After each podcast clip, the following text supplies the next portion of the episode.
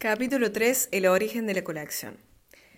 Prácticamente solo al cabo de 10 días, y para mí de 10 noches también, empleados en la elección de los tejidos, es cuando deseo lo que se llama la línea o más exactamente las líneas.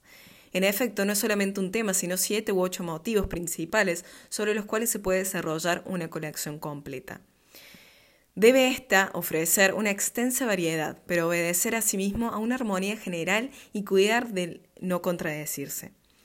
Por esta causa suspendo la realización de la mitad, poco más o menos, de los modelos.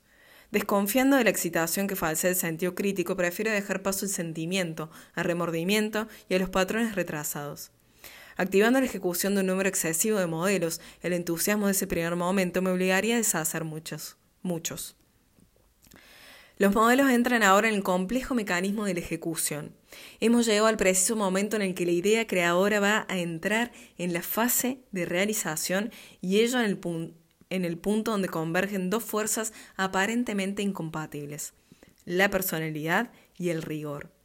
Con idéntico impulso, los talleres operan ya sobre los patrones adoptados. Comienza una febril actividad entre el personal y las interminables conversaciones telefónicas con los proveedores. Tal corte de tela ha resultado insuficiente y se reclama lo que no está de acuerdo con la medida solicitada y estallan las protestas. Madame Raymond tiene que luchar contra los retrasos, los errores, las decepciones y las impaciencias. A su vez, Marguerite retoca y corrige. Yo espero impaciente resultado. Las ansias se prolongan durante cinco o seis interminables jornadas. Ni Madame Marguerite ni yo sabemos con exactitud cuándo dará fin. Nuestros encuentros y nuestros diálogos recuerdan los de una enfermera con el futuro papa. Ella al verme presente le pregunta que sabe que no tendré más remedio que hacerle. ¿Cómo va? ¿Y para cuándo estará? Y ocurre que siempre se acaba en una fecha que no es la que se calculaba. Cuando se vislumbra el final, permanecemos todos en vilo. En efecto, las toilet tienen siempre el encanto del boceto y dejan camino libre a la imaginación. Los vestidos constituyen una realidad. Ante ello, los digo sinceramente, nos sentimos unas veces entusiasmados, pero otras consternados. Lo más frecuente es calcular con espanto el trabajo que aún falta por realizar antes, antes de que el vestido que tenemos entre manos se parezca al que habíamos imaginado. Y finalmente hay que contar con los fracasos. Estos vestidos fracasados los encontramos horribles, los llenamos casi de injurias, pues parecen burlarse de nosotros. Gritamos, ¡qué horror! Es odioso el cesto, a la caldera. Por el contrario, otros gustan desde el primer instante y siente uno deseos de acariciarlo. Como si contemplara uno, uno el trabajo ajeno, exclama, ¡qué preciosidad! ¡qué contento estoy! Verdaderamente está bien. He pensado con frecuencia en el asombro que este vocabulario excesivo y apasionado podría producir en un espectador no iniciado. La satisfacción o la decepción se expresan aquí sin paliativo alguno. Sería preciso haberme compartido nuestras alegrías, nuestras inquietudes, nuestras esperanzas, nuestras noches de trabajo intenso y sincero para poder comprender estas reacciones son al menos la prueba evidente de que desempeñamos nuestra profesión con verdadero amor. La primera prueba. Ay, se me cayó el micrófono. la primera prueba. Sentado en mi butaca con un gran espejo detrás de mí, eh, en acecho, exijo que cada nueva entrada sea anunciada con esta frase que pudiera parecer un poco solemne. Señor, un modelo. Este rito equivale a la tercera llamada del teatro y gracias a él no corro el peligro de perder la primera impresión tan definitiva. Haciendo su entrada como un invitado de honor, el modelo excita todos los recursos de mi atención, todo cuanto me rodea desaparece y el modelo queda solo allí. Entonces pido al maniquí que se acerque, que ande, y al hacerlo así veo cobrar vida el vestido. Lo examino después en el espejo grande, situado frente a mí, y que me dé la perspectiva necesaria.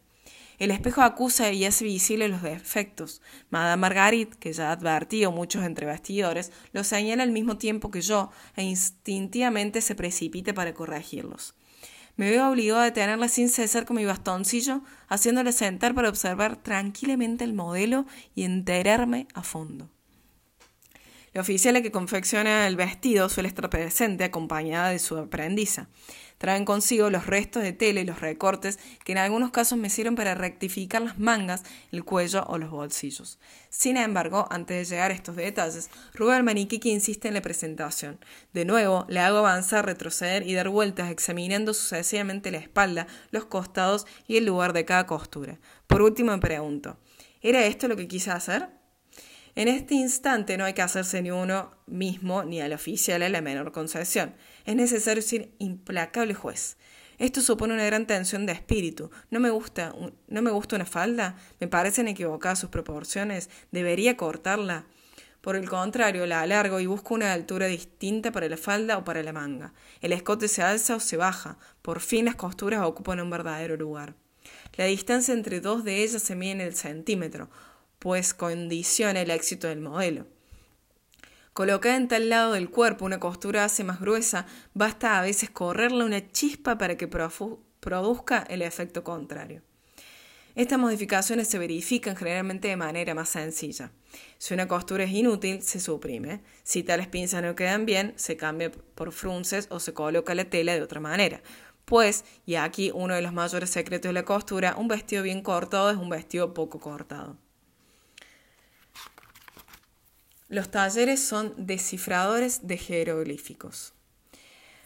Para facilitar, la prueba, los vestidos llegan al estudio completamente cubiertos de hilos marcadores. Estos hilos, de colores de contraste para hacerse más visibles, han sido hilvanados en todas las piezas que forman el vestido, unos al hilo y otros atravesados perpendicularmente.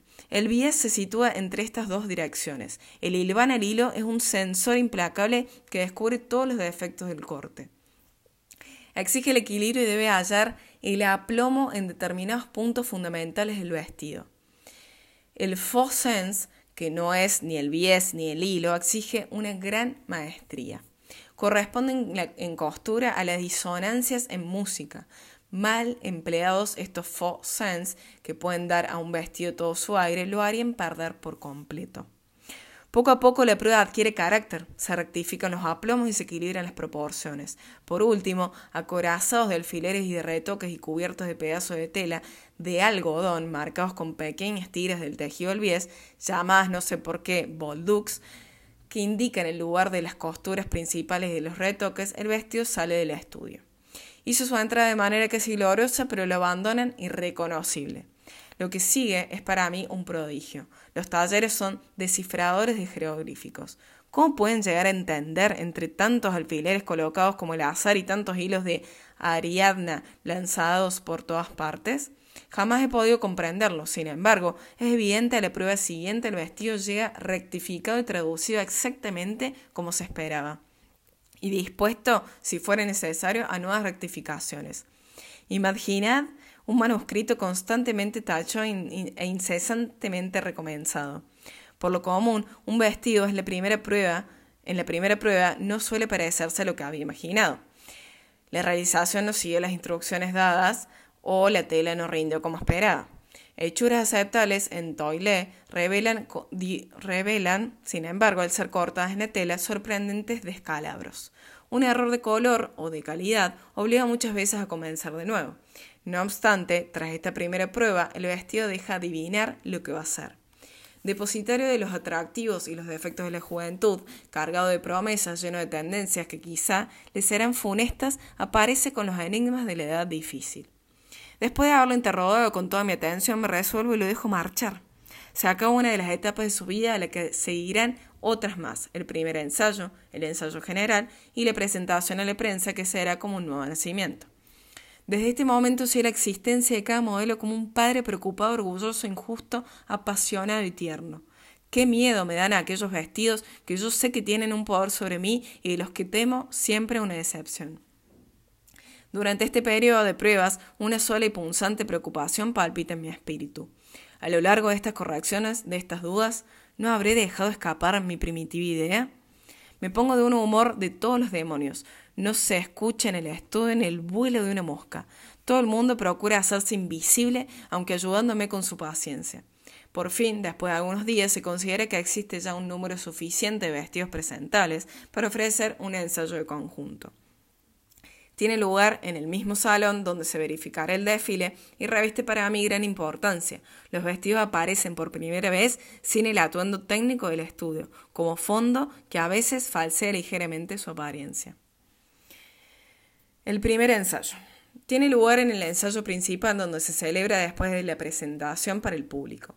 Por primera vez, los modelos se realzan en el lujo del marco. La mayor parte de ellos encuentran así su verdadero valor y sus desproporciones exactas. Otros, por el contrario, se hunden. Requieren meticulosos preparativos que se realizan en general, tanto en sentido de la simplificación como de la amplificación. Tal detalle delicioso en el, en el estudio resulta aquí superfluo, Tal volumen que parecía suficiente necesita exagerarse para ganar toda su significación. Es en el salón, efectivamente, donde el modelo debe producir el máximo efecto, impresionar a la prensa, seducir a la clientela y en, y en una palabra, subyugar. Estas preocupaciones exigen un equilibrio difícil de hallar pero imprescindible. Un vestido concebido solo para el éxito en el salón faltaría a su misión que es la de ser llevado. Pero los efectos de luz de los adornos solo podrán adquirir toda su importancia el día de la presentación. Entre tanto, el ceremonial de entrada de modelos ya ensayado en el estudio se va perfeccionando. Concede una gran importancia al golpe de vista que produce al modelo de atravesar la puerta del salón. Si me satisface por completo, escojo inmediatamente el sombrero. Si no, hago pasear a la maniquí durante unos instantes y después le mando para observar el vestido desde otros ángulos. A veces hace falta mucho tiempo para descubrir un defecto. En la mayor parte de los casos procede de una falta de proporción o de un exceso de complicación. Hasta que no lo corrijo, no dejo la ropa quieta. La moda actual es, ante todo, una cuestión de línea general. Desde los zapatos hasta el sombrero, la silueta constituye una perfecta unidad. Esta es la razón por la cual Madame Bricard y yo nos ponemos siempre de acuerdo sobre la elección de los sombreros cuyos diseños suponen una punta anterior. Después hay que pensar sobre la forma y la amplitud que deben equilibrarse con la línea del vestido. Tengo ante mí un verdadero arsenal de trenzados en paja que son, respecto a los sombreros, lo que las gasillas a los vestidos. Los detalles se determinan después, al igual que los modelos. Esto presenta problemas que a veces parecen insolubles, que se ensayan 20 cosas sin resultado. En ocasiones se renuncia a tantos infructuosos para crear por entero un sombrero que vaya bien a la cara y al vestido. ¿Por qué preocuparse tanto de los sombreros ahora que las mujeres cada vez los llevan menos? Este desamor sensible se debe, a mi parecer, a la reacción contra los insensatos forristos de paja, plumas o flores con los que las mujeres disfrazaban durante la guerra, la exigüidad de su guardarropa. Estimo que una mujer sin sombrero no está vestida por completo. El hecho de que las muchachas no se lo pongan no quiere decir que sus madres deban imitarlas. Se privan sencillamente de un nuevo atractivo. No saben que con frecuencia un qué guapa estás hoy quiere decir qué bien te siente ese sombrero. Sea como sea, lo cierto es que sería imposible mostrar una colección sin sombreros. Las maniquíes aún vestidas con los trajes más bellos del mundo lucirían muy poco. No es exagerada esta afirmación. La estilización del rostro concebida por medio del sombrero puede descuidarse en algunos casos, pero no podría faltar en la presentación de una nueva silueta cuyas proporciones resultan así favorecidas. En este primer ensayo se utiliza solamente un reducido número de modelos. Se escogen entre las toilets más representativas o entre las que han de llevar bordados. A estas últimas de corte muy sencillo se les da siempre ventaja. Se ignora en general que el bordado se hace mano, como en el siglo XVIII y según los procedimientos de aquella época, la duración del trabajo es de tres semanas o de un mes. Se cubre todo el vestido de lentejuelos de perlitas colocadas una a una por dedos que, sobre todo en nuestra época mecanizada, parecen de hada. Volviendo a la colección, añadiré que hago desfilar 20 o 30 vestidos tan variados e interesantes como pueden serlo. Después me duermo con la conciencia más o menos tranquila y espero el día siguiente para resolver. Resulta asombroso que baste una noche para que pueda uno discernir definitivamente lo que no gusta de lo que en verdad agrada. Escojo a continuación los modelos matrices cuyos principios quiero afirmar para sacar nuevas consecuencias. Son los que marcarán el tono de la colección. A partir de este momento es cuando puedo empezar a hablar de la línea de la que hasta ahora solo podía formarme una idea sin precisar su auténtica realidad. La fiebre de los últimos días. De prueba en ensayo, la colección va siguiendo su marcha y precisándose cada vez más. Tal modelo indiscutiblemente acertado dará origen a tres o cuatro versiones que estarán directamente inspiradas en él. Tal proporción se afirma, por el contrario, tal otra se parecía muy clásica, nos resulte de pronto demasiado vista y pasada de moda. Así vamos avanzando entre jornadas de satisfacción o de amargura, de entusiasmo o de disgusto. Y en medio de estas emociones contradictorias llega el momento de suprimir inexorablemente modelos que si bien nos gustan, no se compaginan con los demás y pese a que se venderían bien, deben ser sacrificados en aras de la unidad de la colección. Es curioso que a medida que ésta se va formando se habitúa uno a las líneas que la caracterizan. Nada parece más nuevo ni digno de ser subrayado. Al acercarse al ensayo general, solo se percibe si los vestidos están bien realizados, pero se olvidan cuáles son los que presentan una auténtica novedad. Es necesario entonces desconfiar de uno mismo y de esa fiel compañera que avejenta todo lo que toca, la costumbre. Todos a mi alrededor se formulan las mismas preguntas y todos están también impacientes en extremo. Basta un elogio para disipar el agotamiento y un reproche para provocar una crisis de desesperación. La primera oficial, la que ve su vestido echado al cesto, se deshace en lágrimas como si fuera ella la culpable, cuando el, el culpable es el modelo. Con la ceguera considera después, perdón, con la ceguera después de todo natural, y muy enternecedora de una madre, considera el modelo como hijo suyo y no puede consentir que ese hijo, del que sin embargo soy el padre y el responsable, no resulte perfecto. Sin, ánimos para nadie, hasta resuelta a abandonar su puesto, la oficial dos horas más tarde se encarga de un trabajo difícil y realiza, como por milagro, una nueva inspiración. Me ha sido fácil convencerla, pues estos vestidos nacidos los últimos pues estos vestidos nacidos, los últimos, son por lo general los que despiertan mayor entusiasmo. Cada día aumenta la tensión y he de aquietar una nueva susceptibilidad, repitiendo sin cesar que si algún modelo falla es por mi culpa y no por la negligencia de las que lo han confeccionado. Esta razón no basta, todo el mundo está seguro y persuadido, por obra del afecto que nos une de mi profundidad, de mi profunda injusticia. Son horas agotadoras durante las cuales el médico que dirige los servicios sanitarios advierte el cambio brusco en las características de las consultas. Se acabaron el reumatismo, los dolores de estómago, desaparecieron las jaquecas tenaces originadas por la fatiga y los dedos heridos con la aguja. Apenas curadas, las muchachas se precipitan en el ascensor o sin poder esperar, suben por las escaleras hasta su respectivo taller. Todas preferirían morir o no estar allí cuando todo esté dispuesto. ¿Cuántas veces al llegar la noche y quedarse la casa en silencio pienso en estas alegrías y estos dolores tan en armonía con los míos? Tengo con frecuencia remordimientos porque debo confesar que durante este periodo, a pesar de mis afanes diplomáticos, pronuncio palabras desagradables. La oficial a la que he rechazado sucesivamente dos, dos modelos, sin darme cuenta de que procedía del mismo taller, se vuelve tristemente su puesto de trabajo, sin duda, siente despecho, pena y como una especie de vergüenza completamente injusta. La maniquí a la que he dicho que su vestido no le iba bien se siente como despojada. Sin embargo, saben ellas que mi deseo es hacerla lo más bellas posibles, y aunque advierten perfectamente cuando un modelo no les va, se niegan, sin embargo, a confesarlo.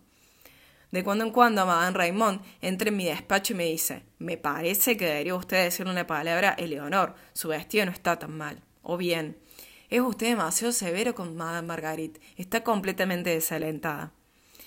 Madame Margarita a su vez se presenta con una oficiala, viene a interceder por un vestido relegado. Déjemelo a usted, señor, le aseguro que este vestido esté bien, yo lo salvaré. La decisión es delicada, se corre el riesgo tanto de sucumbir al encanto de un modelo atractivo como de ser injusto por indolencia. Cuando llega el momento de preparar la distribución del desfile, se presentan otros problemas. Un modisto que se dispone a ofrecer un espectáculo de dos horas, sin tría, sin entreacto, tiene preocupaciones que ignora el director de escena. Un vestido eliminado dos días antes de la presentación puede originar sobre el encerado del estudio, donde se inscriben los nombres de los maniquíes, una sucesión de cambios que afectan el orden, el equilibrio y el ritmo del desfile. La organización del programa se realiza a lo largo de las pruebas y de los ensayos y se atiene a reglas preestablecidas. Cada maniquí debe llevar sucesivamente un mismo número de modelos de las distintas categorías. Los vestidos oscuros y los claros, siempre menos abundantes, deben alternarse siendo respetados respetado en este orden. Los modelos que se presumen que se presume ha de ser de venta llegarán en un momento justo, igual que los espectaculares bautizados con el nombre de Trafalgar. Después, de repente, el ritmo de la colección parece apaciguarse. La casa trabaja de manera más silenciosa, se siente como un adormecimiento aparente, ya no se prepara nada, solo se cose. Hemos llegado al penúltimo acto, ese que en el teatro prepara el desenlace y constituye el momento cumbre de la obra. Estamos en vísperas del ensayo general.